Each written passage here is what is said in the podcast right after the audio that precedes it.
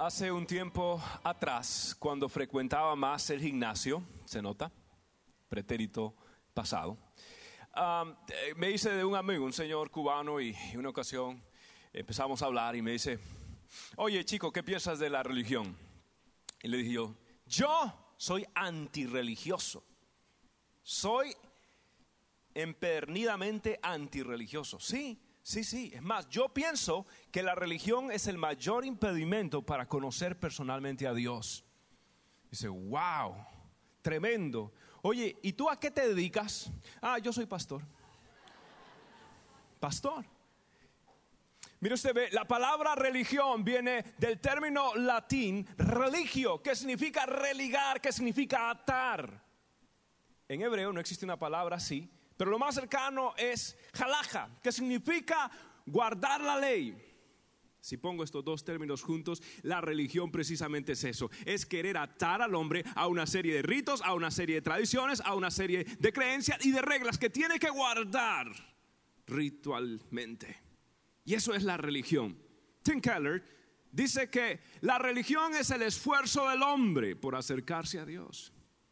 Pero el Evangelio es el esfuerzo de Dios por acercarse al hombre en la persona de Jesucristo.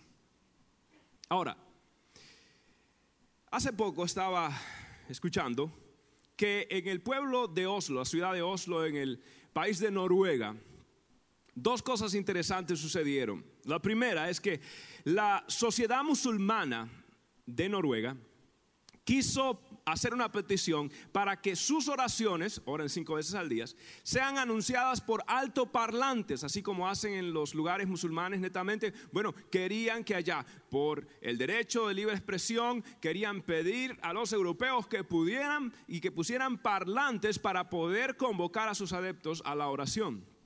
¿Sabe qué sucedió? Ganaron el caso. Ganaron, sí. Y hoy por hoy hay algunos vecindarios en Oslo, Noruega, donde se llama a cierta hora, son cinco veces al día, y donde dicen Allah Akbar, y empiezan a llamar a todos los musulmanes para hacer su oración. Increíble en Europa, el continente que dio a luz al cristianismo en cierto sentido, sobre todo protestante. Pero entonces hubo un grupo que objetó lo que estaba sucediendo y fue y reclamó.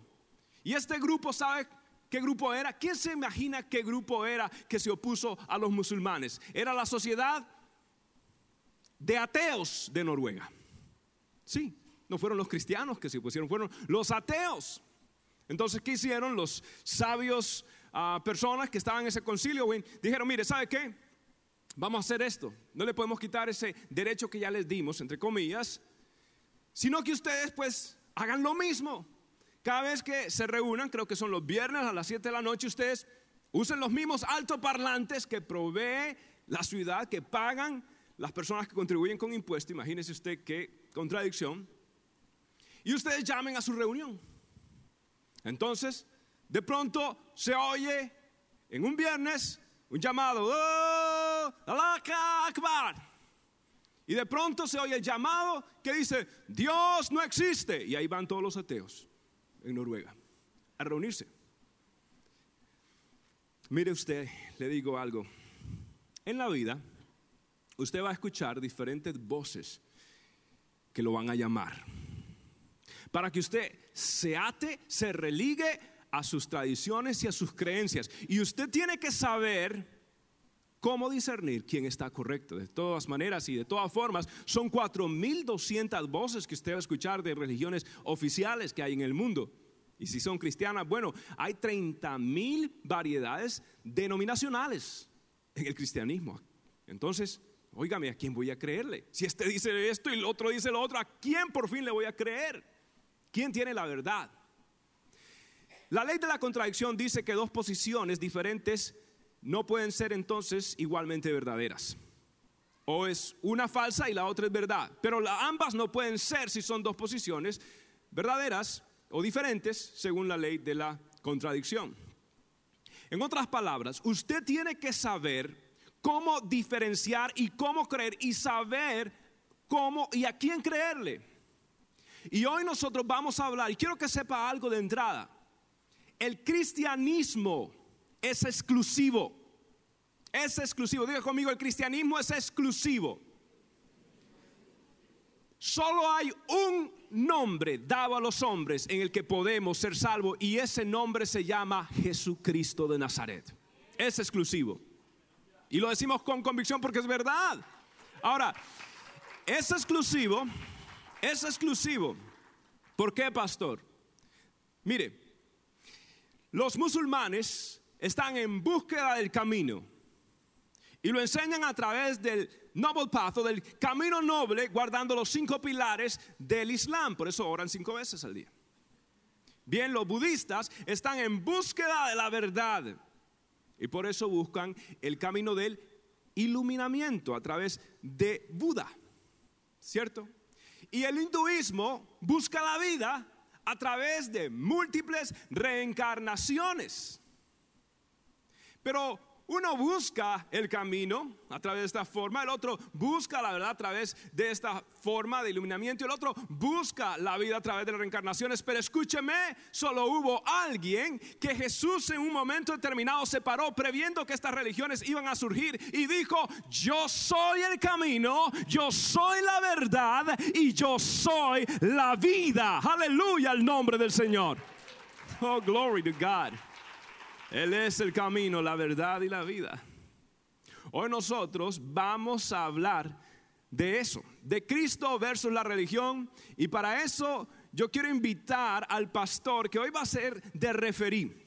Hoy va a servir de árbitro y él nos va a hablar de dos colosos que se van a enfrentar en el ring, dos tintanes, la religión y Cristo. Me le da un aplauso al referí, digo al pastor Abelino Méndez, por favor. Abelino, condúzcanos, por favor.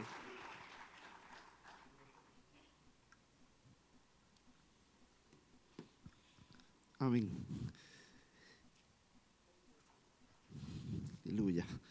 En esta noche quisiéramos comenzar eh, haciendo una declaración para que entendamos lo que queremos decir. El ser humano ha hecho de las religiones o uso de las religiones para encontrar sentido a su existencia y para dar trascendencia y explicación al mundo, el universo y todo lo imaginable.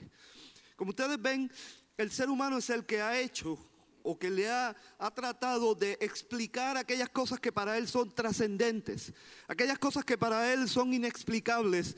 Y de hecho, para poder explicar estas cosas, ha hecho uso de la religión. Y miramos estadísticamente, el 90% de la raza humana eh, dice que tiene una religión. En otras palabras, si usted va a través de todo el mundo, el 90%, eh, 9 de cada 10 personas alegan que tienen una religión. Por tanto, uno de cada 10 o se declara ateo o no cree que existe eh, la, vida después de la muerte o, que, cree, o no cree que existe la eternidad. Por tanto, el hombre en su naturaleza es un ser religioso.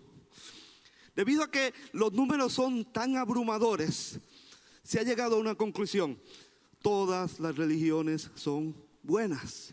Todas las religiones nos llevan a Dios. Todas las religiones nos muestran el camino. Sin embargo, quisiera que vinieran conmigo aquí un momento.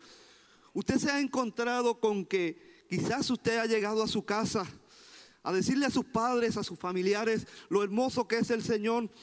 Y de pronto le dicen, en esta casa no se habla ni de religión, ni de política. Usted se ha encontrado con esa situación. Te dice, pero si la religión es tan buena, si todo el mundo es religioso, ¿por qué llegamos a esa conclusión? Usted se ha encontrado con que en su trabajo le dicen prohibido hablar de política y de religión en este lugar de trabajo? ¿Usted se ha encontrado con que en lugares públicos le dicen ya no es aceptado hablar de política ni de religión en lugares públicos? Entonces, se presenta a la religión y a la política en el mismo plano. De hecho, aún los políticos no quieren hablar de religión. Marx decía que la religión es el opio de los pueblos. Pero si todo, si el 90% de la raza humana es religioso, si se cree que todos los caminos conducen a Dios, entonces, ¿por qué es tan malo hablar de religión? Bueno, porque la cosmovisión del momento es esa. Tenemos que tener mucho cuidado con lo que decimos por no ofender a nadie. Tenemos que ser tolerantes. Tenemos que, que darle oportunidad a que cada cual crea como quiere. Pero usted sabe cuál es el mal que ha traído este problema. Que mucha gente en su deseo de buscar de Dios, mucha gente sincera, que quiere conocer en realidad el camino hacia Dios, se deja arrastrar por religiones falsas, porque no se nos permite hablar de religión y estas personas en su afán de encontrar la verdad se dejan llevar al camino de la religión y caen en religiones falsas. Eh, pero se habló la semana pasada de que la verdad de Dios es absoluta. Si la verdad de Dios es absoluta y usted está buscando a Dios, y usted cree eh, que la verdad de Dios no puede cambiar y que la verdad de Dios está estipulada en su santa palabra, entonces debe ser en la palabra de Dios que debemos buscar la respuesta a si la religión es buena o no. Ahora, Miren qué interesante. En Hebreos 1.1 hay un texto que me fascina. Miren lo que dice. Dios, habiendo hablado muchas veces y de muchas maneras en otro tiempo a los padres por los profetas, en estos postreros días nos ha hablado por el Hijo. Por tanto, si la palabra de Dios es la verdad absoluta, entonces Jesucristo se convierte en la autoridad máxima en cuanto a hablar acerca de la religión. Así que en esta noche vamos a enfrentar a Jesús con las religiones. ¿Estamos listos? Let's get ready to rumble. No, no se asusten, que no están en, un, en un campo de boxeo. En esta esquina, en la esquina azul, tenemos la religión. La religión ha vencido, en su resumen tenemos grandes victorias que ha obtenido la religión. Ha ganado sobre imperios, ha ganado sobre eh, grandes hombres. La religión ha conquistado naciones. La religión ha logrado conquistar jefes políticos. Su más o la última batalla que ganó fue contra un alma noble, un alma que necesitaba de Dios pero que perdió la batalla de la religión. En la otra esquina, la esquina roja, ya saben el color rojo, color de sangre, tenemos a Jesús. Su resumen, ha ganado al pecado, le ha ganado a la carne, le ha ganado al mundo, le ha ganado a Satanás. Y su última victoria, hace dos mil años, venció la muerte. Bendito sea su nombre. Por sus aplausos ya yo sé a quién ustedes le van. No tendría que ser adivino ni tener don de profecía para saber que ustedes le van a Cristo. Yo también. Así que yo voy a hacer un referee que voy a estar del lado de uno de los boxeadores. Amén. Primer round. La religión esclaviza, pero Cristo trae libertad. ¿Ven? ¿Cómo que esto, es esto que la religión esclaviza? Bueno, la religión esclaviza a sus miembros porque los obliga a cumplir con ritos, con ordenanzas. Si tú quieres ser salvo, si tú quieres conocer la verdad, si tú quieres tener una, una vida mejor, necesitas cumplir con esto, con esto, con esto y con esto. ¿Y qué sucede si no lo hago? Bueno, algunas religiones, si usted no cumple con sus ritos, sencillamente lo expulsan. Ya no es miembro de esta religión, porque no cumples con los ritos y preceptos que nosotros queremos. Así que la religión esclaviza, empuja al hombre a cumplir con un sinnúmero de cosas que se hacen rutinariamente. Sin embargo, Jesucristo nos liberta. ¿Cómo que nos liberta? Juan 8:36 dice, así que si el Hijo os libertare, seréis verdaderamente libre. Ahora bien, para que entendamos esto mejor, vamos a Gálatas capítulo 4, versos 5 al 7. Dice, para que redimiese a los que estaban bajo la ley, a fin de que recibiésemos la adopción de hijos. Y por cuanto sois hijos, Dios envió a vuestros corazones el espíritu de su Hijo, el cual clama, Abba, Padre. Así que ya no eres esclavo, sino hijo. Y si hijo, también heredero de Dios por medio de Cristo. Aleluya. Aunque el round no terminara, ya yo se lo hubiera dado al Señor. Ven. Entonces, Jesucristo te hace su hijo. De hecho, la Biblia dice, a los suyos vino y los suyos no le recibieron, mas a todo aquel que le recibió le dio potestad de ser hecho hijo de Dios. Bueno, ¿y cuál es la diferencia? Nosotros también eh, hacemos cosas de tipo religioso, nosotros también oramos, no como los musulmanes cinco veces al día, nosotros oramos todo el día. Eh, nosotros también ayunamos, nosotros también nos bautizamos en las aguas. No son estas cosas ritos religiosos, pero hay una diferencia. Hay una diferencia en hacerla porque yo ahora eh, quiero pertenecer a un grupo en particular o hacerla por amor. Acuérdense que dijimos que ahora somos hijos. ¿Por qué oramos entonces? Oramos porque yo quiero pasar tiempo con mi padre. Oramos porque ahora yo quiero eh, tener un tiempo donde yo pueda hablar con mi hermano mayor. Yo sé que muchos de nosotros hemos venido de otros países. Y yo sé que si eh, en medio del, tiempo de usted comer, de pronto suena el teléfono y, usted toma el teléfono y es su papá, ¿qué usted hace? A un lado la comida, a un lado el televisor, ahora yo voy a hablar con mi papá. Y después que termine de hablar con él, entonces calentamos la comida y no las comemos. Amén. Nosotros ayunamos porque queremos pasar tiempo con nuestro Padre. Y eso es una actividad de amor. Eso se hace porque ahora soy miembro de la familia de Dios, ahora no es rutinario. ¿Y por qué entonces nos bautizamos? Nos bautizamos porque queremos obedecer a nuestro hermano mayor. Miren qué, diferente. Cristo nos hace libre porque ahora nos hace miembros de una familia. Y como miembros de esa familia nosotros participamos en aquellas cosas que la familia tiene para nosotros. Bendito el Señor. Por tanto, Cristo nos hace libres. En segundo lugar, la religión puede ser agresiva. Sin embargo, Jesucristo nos enseña el amor. ¿Cómo es esto que la religión puede ser agresiva? Miren, nosotros como seres humanos somos agresivos por naturaleza. Y cuando estamos eh, involucrados en una religión, generalmente nos ponemos algo agresivo. Yo sé que a ustedes de vez en cuando le pasa que eh, le tocan a la puerta y de pronto les quieren dar un librito y de pronto usted le, le abre la puerta muy amablemente y usted ora al Señor, le dice, yo no quiero, yo no quiero, yo no quiero, pero de pronto le dicen algo y salió el monstruo, como dicen por ahí. Y de pronto terminamos diciendo cosas, quizás hasta un poco del color de la, de la, cara como que se nos pone un poquito más rojo, el tono de voz como que sube un poco. Eh, y después que se van, le decimos, Señor, perdóname, pero no pude aguantar la tentación. ¿A ustedes les ha pasado? yo espero que nunca. Pero si les ha pasado, es porque somos agresivos por naturaleza. Miren, a través de toda la historia, la religión ha sido agresiva.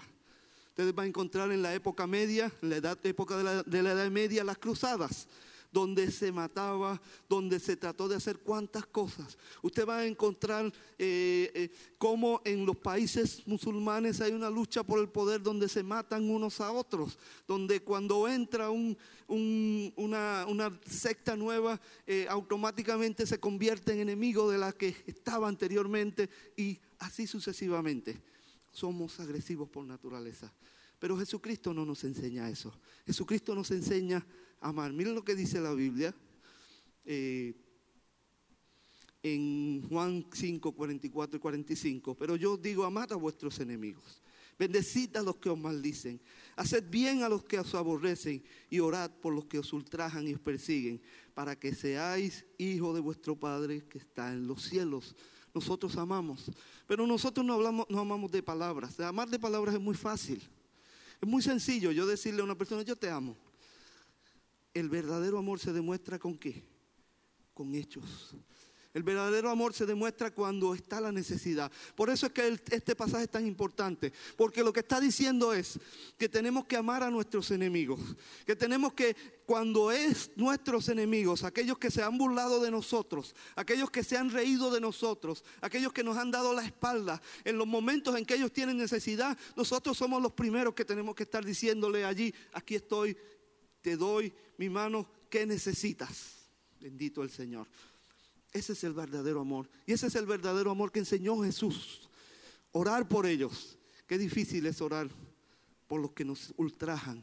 Qué difícil es orar por aquellos que, que nos han hecho daño. Sin embargo, eso es lo que Jesús dice. Oren por ellos. Pero créanme, un secreto a voces. Cuando usted ora por sus enemigos, algo sucede. Una de dos cosas. Primero, usted es libre porque usted ha aprendido a amar y su mente y su corazón queda libre. Segundo, la Biblia dice que ascuas de fuego amontonan sobre su cabeza.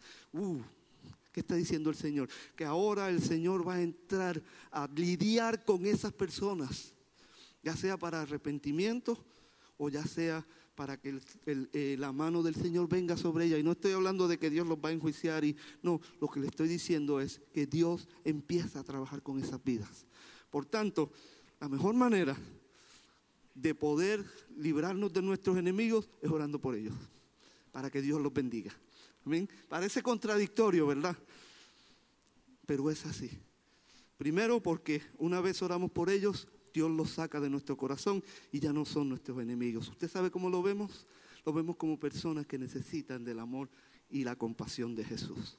Bendito el Señor. Gloria al Señor. Aplauda sin miedo. No preocupe que Ok. La religión enseña, ¿ven? O dice que hay algo bueno en el ser humano, pero Cristo dice que el hombre es pecador. La religión cree que el hombre puede cambiar por sí mismo. Cristo dice que el hombre tiene que nacer de nuevo. Ese es el problema de la religión. Usted sabe, la religión tiene como centro al hombre. No sé si usted se ha dado cuenta que la religión tiene como centro al hombre. La religión le dice al hombre, tú puedes lograr esto, tú puedes llegar aquí si haces esto. Usted sabe que el Evangelio me dice todo lo contrario. Para tú llegar a hacer algo, tú tienes que morir. Para tú llegar a hacer algo, tú tienes que nacer de nuevo. Para tú llegar a hacer algo, tú tienes que negarte a ti mismo. La religión dice todo lo contrario. Tú puedes, tú eres bueno, tú tienes la capacidad. Lo único que tienes es cambiar tu mente. Tienes que tener una mente positiva. Con una mente positiva lo vas a lograr. Tú sigues estos pasos y, créeme que te va a ir bien. La Biblia me dice todo lo contrario. Humíllate. El que se humille será ensalzado. Eh, eh, la Biblia me enseña que en estos negocios el único importante se llama Jesús de Nazaret y nosotros somos solamente siervos. Y la Biblia nos llama que nosotros tenemos que nacer de nuevo. Jesús dijo que teníamos que nacer de nuevo. En el capítulo 3, verso 3 de Juan, Jesús respondió y dijo, de cierto, de cierto te digo, que si no, el que no naciere de nuevo, no puede ver el reino de Dios. Pero ¿por qué Jesús dice que tienes que nacer de nuevo? Porque el problema del hombre, tú sabes cuál es, el pecado. Mientras que la religión piensa que el problema es otro, Jesús dice, no, el problema es el pecado. Porque el pecado rompe la relación con Dios. Déjenme ponérselo de esta forma. Los síntomas del pecado es lo que la religión trata de mejorar. Jesús no va a los síntomas, Jesús va a la religión. Me explico. Eh, vamos a suponer que de pronto una persona es eh, diagnosticada con cáncer. Y se le dice, para tú sanar el cáncer, tienes que darte una quimioterapia. Y mientras se está tomando la quimioterapia, la persona se da cuenta que se le cae el cabello. Y la persona se enoja. Dice, ¿por qué se me tiene que caer el cabello? Porque te están tratando de sanar el cáncer. Y la persona se enoja por los síntomas sin darse cuenta que con lo que esa persona tenía que estar enojada es con el cáncer. No con la caída de cabello. Gracias a Dios que no es por cáncer, no crean que es por cáncer. No estoy recibiendo ningún tipo de quimioterapia, lo hago público para que todos ustedes lo sepan. Así que tenemos que darnos cuenta de algo. No es los síntomas lo que Jesús vino a cambiar. Jesús vino a acabar de raíz con la enfermedad. Y la enfermedad es el pecado. Bendito el Señor. Así que, ¿qué hace la religión? La religión excusa el pecado. Cristo lo condena. Cierta ocasión Jesús le dijo a un hombre, eh, cuando lo halló en el templo, mira, ha sido sanado, no peques más para que no te venga alguna cosa peor. La religión te dice, nadie es perfecto, todos cometemos errores. Jesús te dice, yo y el pecado tenemos un problema. Yo no puedo habitar donde hay pecado. Por tanto, la religión, ¿qué hace? La religión excusa. ¿Qué hace Jesús? Jesús quita el pecado. Bendito el Señor. Dos rounds a cero. ¿A favor de quién? Cristo, aleluya. Ustedes están bien emocionados con esta batalla. Yo también. Ya definitivamente ya necesitaría la religión dar un, knockout para, para poder ganar. No creo que suceda. En Cristo es muy bueno para eso. Si venció la muerte, que no podrá vencer. La religión quiere mostrar el camino. Cristo es el camino. Déjeme decirle, hace muchos años atrás en mi tierra, no creo que aquí me haya pasado, aunque me podría pasar. Salimos una vez a buscar una dirección y llegamos y preguntamos por un lugar. Y me dijeron, camina por esta calle, vas a ver una casa de azul. Gracias a Dios que no era tiempo de pintar, porque si lo hubieran pintado de verde no llego a la dirección. Cuando llegues a esa casa azul, doblas a la derecha y después vas a llegar a una casa donde hay un viejito sentado al frente. Pregunta allí. Aleluya. Si el viejito se hubiera muerto antes que yo llegara, tampoco llegaba al lugar. ¿Por qué? Porque la persona me mostró el camino, pero la persona no me llevó al lugar. Cristo es el camino. Pero ¿por qué decimos que la religión lo que hace es mostrar el camino? Mire, la religión muestra el camino de la siguiente forma. Ella, la religión te dice, eh, o las formas en que la religión muestra el camino, a través del ascetismo, a través de las buenas sombras, a través de la filosofía, a través de la meditación, a través de ritos. La religión te dice, mira, eh, para tú alcanzar la verdad tienes que tomar este camino. Te lo señala, te lo enseña, te dice, haz esto. Pero la religión no llega contigo al final, ni te puede llevar al final. ¿Sabe por qué la religión no puede llegar al final? Porque la religión no tiene acceso al final. Para que ustedes eh, me puedan entender, eh, los hinduistas creen que uno va reencarnando de vida en vida a un, a un nivel superior hasta que alcanza el nivel superior por muchas reencarnaciones. ¿Qué pasa? Que si de pronto, en medio de una de esas reencarnaciones, usted no, no llega al nivel que debe llegar, entonces retrocede en el proceso. Para que me entiendan el español. Usted va a vivir toda una vida diciendo lo que dice la religión para después reencarnar en una cucaracha. ¿Qué sentido tiene eso? Usted sabe que hay 900 millones de hinduistas que creen eso. La Iglesia Católica Romana, eh, llamamos a los, a los, católicos romanos y creemos que, que son gente muy buena, con un corazón muy bueno. Pero la Iglesia Católica Romana nos dice que si nosotros hacemos obras, ok, plan A, ellos lo ponen en plan A y plan B, usted haga obras, ok, haga muchas obras para que cuando llegue delante del Señor sus obras estén a un lado y en el otro lado pongan sus pecados. La Iglesia Católica Romana enseña que a través de las obras somos salvos. Si la balanza se va hacia el lado de las obras, te salvaste pero ese te salvaste a sí mismo, te salvaste. Si se balanza, se va hacia el otro lado, entonces te dicen, plan B, que Dios te saque de pena y te lleve a descansar. Yo vamos a buscar un sinnúmero de personas que oren por ti, que clamen por ti y que te saquen de ese lugar. ¿Qué les estoy diciendo? Usted está poniendo su salvación en manos de los que quedaron atrás. Usted está confiando en que esas personas van a orar por usted. ¿Y qué sucede si no oran por usted? Va a pasar toda una, eternidad esperando a que, a que sean purgadas sus culpas. Por eso es que la religión no es el camino. Quiere mostrar el camino. Ahora, ¿por qué la Biblia dice que Cristo es el camino? Hay cuatro cosas y con esto termino. No se asusten que todavía queda luz del día, no que estamos en las luces. No, es luz del día, yo pensé que era de día, pero no, es las luces de la noche. Ok, cuatro cosas por cuales Jesús pudo decir yo soy el camino y la verdad y la vida. La número uno, Jesús aclaró la raíz del problema. Jesús dijo, el problema es el pecado. Lo declaró públicamente. Número dos, Jesús reconoció las necesidades emocionales del hombre como el resultado del problema. En otras palabras, cuando el hombre pecó, ¿qué pasó? Perdió la paz. Por tanto, Jesús dijo, yo he venido para darles paz. lo dijo de esta forma, mi paz os dejo, mi paz os doy. Cuando el hombre pecó, perdió el gozo.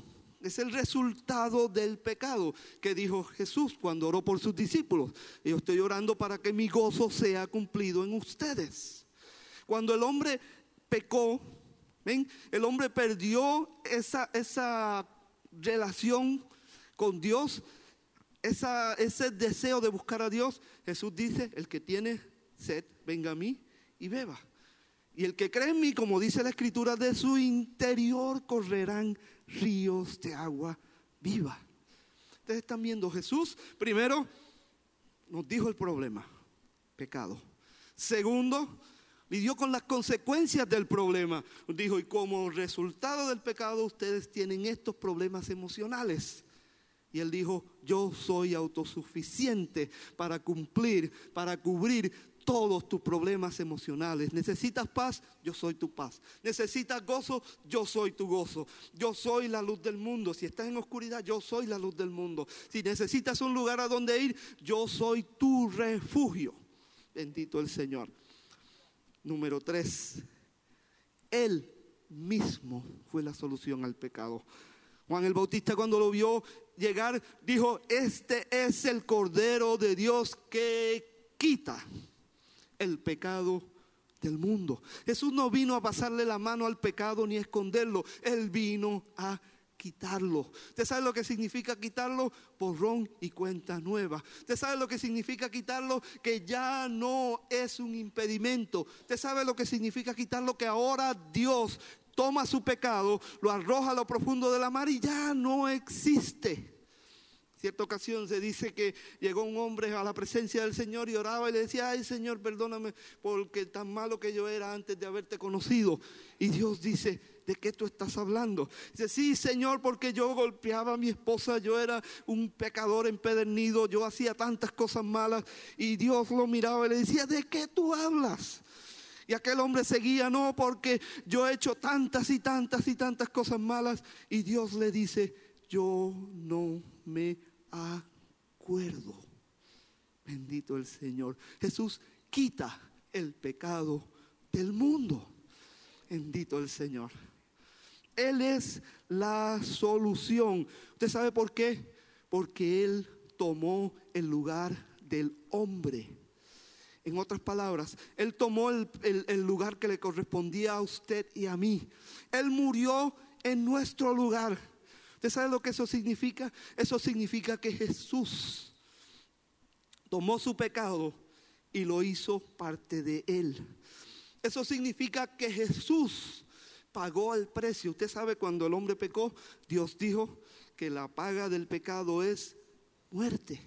Y si la paga del pecado es muerte, para salvar al hombre había que morir. Usted sabe lo que hizo Jesús. Jesús dijo, yo estoy dispuesto a morir por el hombre. Dios le dijo, pero no es tan fácil. No es tan fácil, no estamos hablando de sencillamente que, te corten la cabeza y ya se acabó. Estamos hablando de una cruz, estamos hablando de una corona de espinas, estamos hablando de golpes, estamos hablando de sufrimiento, estamos hablando de dolor. Y Jesús dice, por amor, yo estoy dispuesto a morir por esta gente. Usted sabe lo que es que Jesús murió por usted y por mí lo hizo por amor. Tomó mi lugar, tomó su lugar. Miren, con tomar el lugar mío es suficiente. Esto yo les quiero decir que yo he pecado tanto en esta vida que los pecados míos son más que suficientes para que Jesús tuviera un peso enorme en sus espaldas. Imagínense si le añade los suyos. Y los de todos nosotros y los del mundo entero. Jesús murió por todos los pecados del hombre. Así que Jesús pudo ser nuestro sustituto. Finalmente, Jesús ofrece salvación eterna. ¿Usted sabe cuál es el problema del camino, de los caminos que ofrecen las diferentes religiones? Ninguna religión te puede decir que tú tienes la vida eterna, excepto Jesús. Y con esto acaban de noquear a la religión. Le pueden contar 10 en el piso porque no se va a levantar.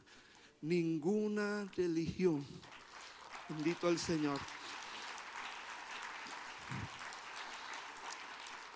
Puede darte seguridad de salvación. ¿Usted sabe lo que dijo Jesús? El que a mí viene, yo no le echo fuera. Jesús dijo, el que está en mi mano, nadie lo puede arrebatar de esa. Juan, el teólogo, el teólogo escribiendo en una de sus epístolas, dice, os escribo a vosotros para que sepáis que sois salvos yo puedo decir sin lugar a dudas en el día de hoy, yo sé que yo soy salvo, porque la sangre de Jesucristo me limpia de todo pecado. ¿Lo puede decir usted conmigo? Bendito el Señor. Pero para ilustrar esta verdad, quisiera hacerle una, una historia. En mi país, mi país es un lugar tropical, yo vengo de una isla tropical no le voy a decir cuál porque ya deben saber cuál es. Pero vengo de una isla tropical donde llueve frecuentemente. Como resultado, ya nosotros nos hemos habituado a las lluvias. De hecho, eh, el que llueva prácticamente todos los días no afecta en nada a nuestro sistema de trabajo. ¿Qué sucede? Que en esta ocasión, muchos años atrás, alrededor de la década de los 80, cayó una lluvia de toda la noche dice que cayeron alrededor de 20 a 24 pulgadas de lluvia en un periodo de 24 horas. Y la lluvia caía. Y ya en horas de la madrugada muchas personas se levantaron para continuar con su vida normal, sin darse cuenta que el río por el cual pasaba un puente había tumbado el puente, se había llevado el puente. Llegó el primer vehículo hasta el lugar donde anteriormente había un, puente. No pudo darse cuenta debido a la oscuridad y la lluvia de que ya no había el puente. Lamentablemente cayó a las aguas del río. Más adelante viene otro vehículo y tuvo la misma suerte. Y vehículo tras vehículo iban cayendo a las aguas del río crecido. Muchos murieron hasta que finalmente llegó la luz del día. Y cuando llega la luz del día todo está claro y entonces pudieron evitar que la tragedia llegara a números mayores. La pregunta es, ¿por qué murió esta gente? La respuesta es, porque confiaron que estaban seguros en el camino en el cual andaban. La Biblia dice, hay camino que al hombre le parece recto, pero su fin es camino de muerte. La religión es uno de esos caminos. Parece que nos lleva a algún lugar, pero en realidad es camino de muerte. El único camino seguro se llama Jesús. Bendito el Señor. Y en esta noche, yo no sé si después de haber escuchado, tú te has dado cuenta de que la única forma de tener seguridad para tu alma es a los pies de Jesús. Es abriéndole tu corazón a Él, no a la religión, no sencillamente a un grupo más, un grupo religioso más, a Jesús. Él es el Hijo de Dios. Él es el Dios verdadero. Así que si en esta noche eh, Dios hablado a tu vida. Yo quisiera que ahí donde estás inclinaras tu rostro. Y que si de verdad tú quieres conocer la verdad, si de verdad tú quieres conocer el camino, si de verdad tú quieres salir de este lugar con la certeza de que tu alma, tu vida va a ser salva o es salva, con la certeza de que Dios te ama, hagas esta oración conmigo. La puedes repetir ahí donde estás. Señor Jesús, en esta hora te pido perdón.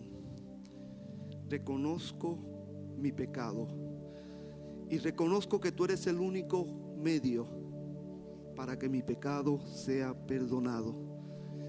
Te acepto como Señor de mi vida y te pido que de hoy en adelante me guíes hasta la presencia del Padre y creo completamente que soy salvo porque tú me has dado vida.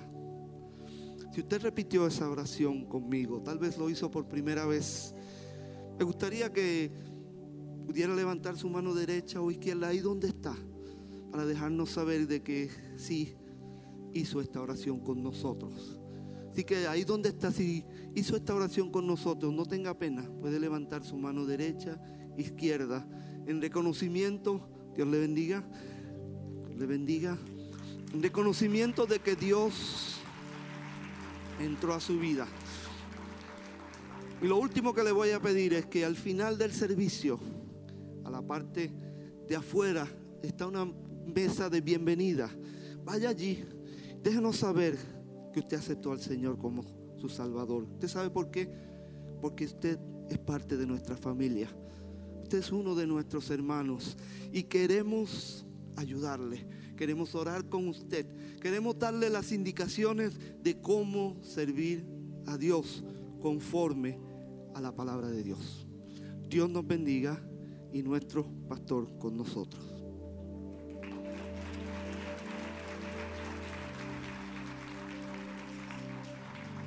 Puestos de pie, por favor, iglesia, vamos a ponernos de pie y qué hermosa palabra Dios nos ha hablado, nos ha ministrado. Sabe, cuando nosotros hablamos de diferentes religiones y hablamos de Cristo Jesús, cuando nosotros nos expresamos, a veces tendemos a imaginarnos que Dios está hablando de otras personas y no pensamos que Dios no está hablando a nosotros. Mire, déjeme decirle algo. Si usted no está viviendo un romance con Jesucristo hoy, aunque usted esté en una iglesia evangélica, usted es un religioso evangélico, pero es religioso. La Biblia habla de Jesús, en una ocasión estaba visitando a un hombre que era amigo de él y que compartía con él, frecuentaba, se codiaba con Jesús, se llamaba Simón. La palabra del Señor dice que una mujer entró, irrumpió el lugar y empezó a postrarse a los pies de Jesús, lloraba y con su cabello secaba los pies de Jesús. Esta mujer venía arrepentida, venía compungida de pecado, mientras que los religiosos, los que estaban acostumbrados a estar con Jesús, los que venían a la casa de Dios, se habían vuelto muy casuales en su relación con Dios. El cristianismo se volvió predecible. Primero los cánticos, después la ofrenda, después esto, después el video y todo. Se vuelve como predecible. Y han perdido su relación con Dios. En esta noche yo quiero orar también por nosotros, a los hermanos, los cristianos, que hemos perdido ese romance con Dios y de romance hemos caído a religiosidad. Dios no quiere eso de mí. Dios quiere que esté apasionado, que esté enamorado. Mire, cuando una persona está enamorado, yo no sé, pero los ojos los ponen como de media luna. Algo así, de, adormecidos, ¿verdad? Ah, este, los ponen, Dios mío, bueno, un hermano me dijo el otro día, como care bobos, pero no es así, no es care bobos, sino que están enamorados, es que se les nota, es que no pueden ocultarlo, es que no, ah, están como caminando en las nubes, gloria al Señor. Luego se casan y pueden descubrir otra vez el romance más profundo ahora en Cristo Jesús. Estoy haciendo un anuncio de nuestras clases libres para amar. Si no los ha tomado, venga, puede reverdecer su amor. Pero escuche, ¿está usted viendo eso? Que no le pase su corazón. Diga, Señor, yo quiero que tu lluvia caiga sobre mí. Yo nunca quiero caer en religiosidad aún cristiana. Yo quiero tener una relación vital y vibrante contigo. Oramos, Dios, gracias por tu palabra en esta noche. Realmente Dios nos ha hablado y nos ha confirmado lo hermoso de poder conocer a Jesucristo como Señor, como Salvador. No queremos una religión, queremos una relación contigo. Queremos amarte, queremos quererte, queremos vivir enamorados. Dios, queremos vivir absorbidos, queremos vivir consumidos con pensamientos divinos. Queremos, Señor, estar completamente absortos, totalmente ah, vislumbrados de tu belleza enajenados de tu gloria. Queremos, Señor, estar enamorados de ti. Refresca nuestro corazón. Y si en esta noche mi corazón ha, Dios, caído en un letargo espiritual, en alguna dureza espiritual, Visítanos con tu lluvia, visítanos, refrescanos, Señor. Llénanos de tu gloria. Algunos de nosotros necesitamos un toque del cielo, necesitamos un toque de lo alto. Necesitamos que las lluvias vuelvan a caer sobre lugares desérticos por las circunstancias de la vida, por las situaciones de la vida. Necesitamos nuevamente las lluvias del Señor.